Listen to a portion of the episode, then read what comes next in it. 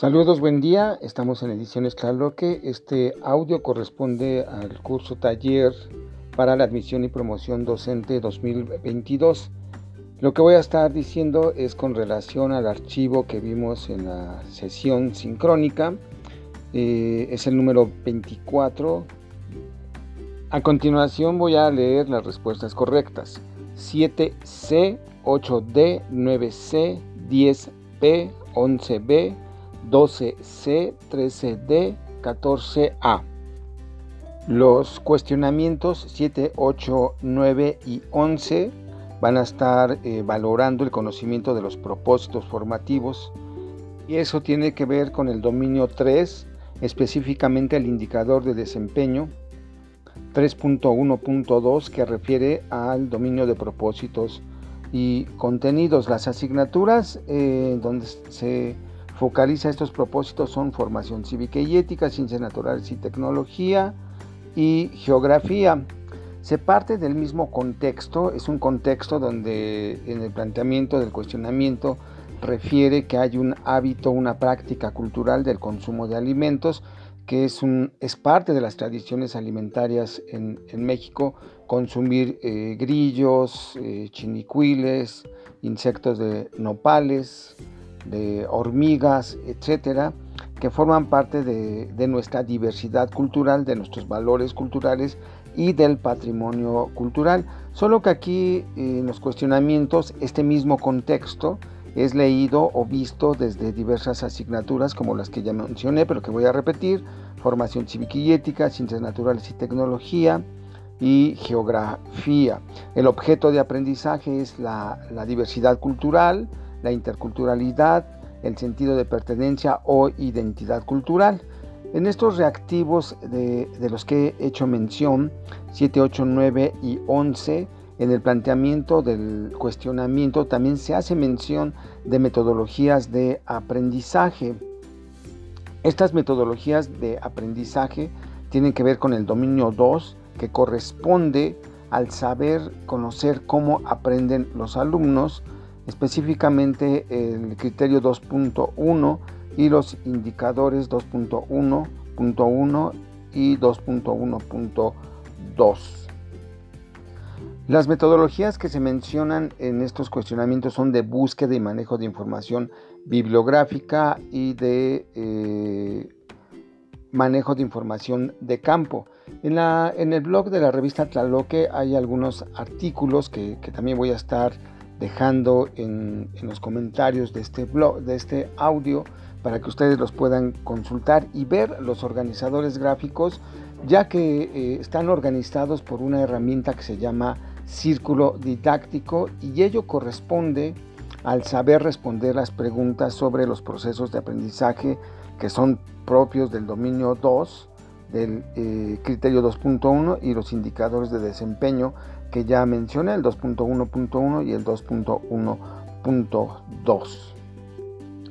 En el cuestionamiento número 9 se hace eh, mención en las eh, respuestas del método biográfico, es decir, eh, se pregunta acerca de cómo a través de una intervención basada en el método biográfico se puede llevar a los alumnos a la participación eh, ciudadana, la participación para la defensa, identificación y promoción del patrimonio cultural, que en este cuestionamiento es cultura como un bien patrimonial, como un bien eh, público. Las opciones de respuesta, los, números que están 1, 2, 3, 4, dos corresponden a la lectura de biografías el método biográfico es la composición biográfica, autobiográfica o de, alguien más. los que son distractores refieren a, leer biografías. La lectura de biografía es, corresponde a una metodología de lectura, no a una metodología biográfica. Cuando los alumnos hacen una biografía propia o de alguien más, sí refiere al método biográfico. Cuando este producto textual es puesto en uso social mediante una práctica social del lenguaje, eh, se está promoviendo el, cuidado del patrimonio porque se difunde un, bien cultural, una serie de saberes tradicionales de patrimonio intangible y es una manera de participar. Puede ser en entorno digital o en entorno situado en la biblioteca escolar, cuando los alumnos componen un relato biográfico sobre sus experiencias de, consumo de alimentos, de insectos en la cocina tradicional y que ello tiene que ver, eh, como se, ve en los, en los, cuestionamientos 7, 8 eh, y 11, tiene que ver con la diversidad cultural, los propósitos formativos de las asignaturas de formación cívica y ética, geografía y eh, ciencias naturales y tecnología. Los, los otros cuestionamientos, eh, que son 12, 13 y 14 y el 10, van a referir a la gestión escolar, que es el dominio 4. Aquí es importante conocer las líneas temáticas de gestión que son planteadas actualmente con sus correspondientes eh, objetivos, metas, estrategias, acciones, ámbitos de, gestión.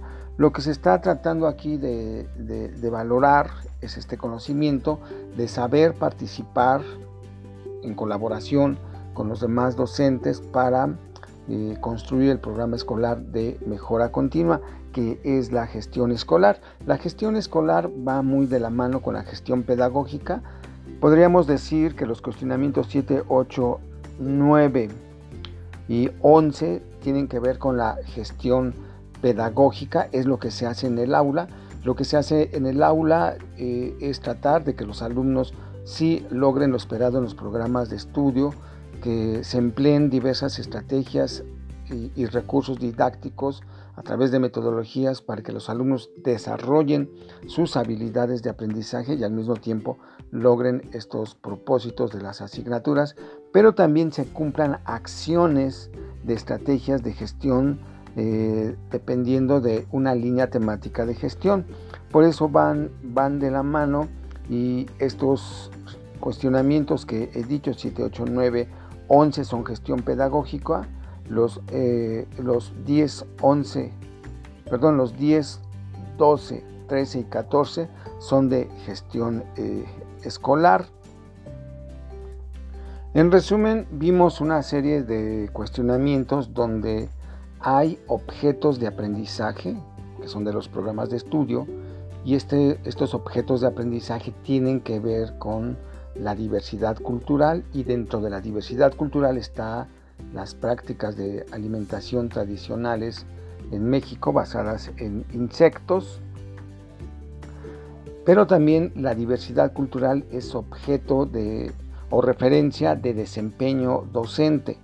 Saber reconocer la diversidad cultural existente en el contexto donde se elabora y retomar ese contexto para saber formar a los alumnos en la gestión pedagógica, en la interacción que hace, hace eh, con ellos y en la eh, gestión escolar mediante el programa escolar de mejora continua.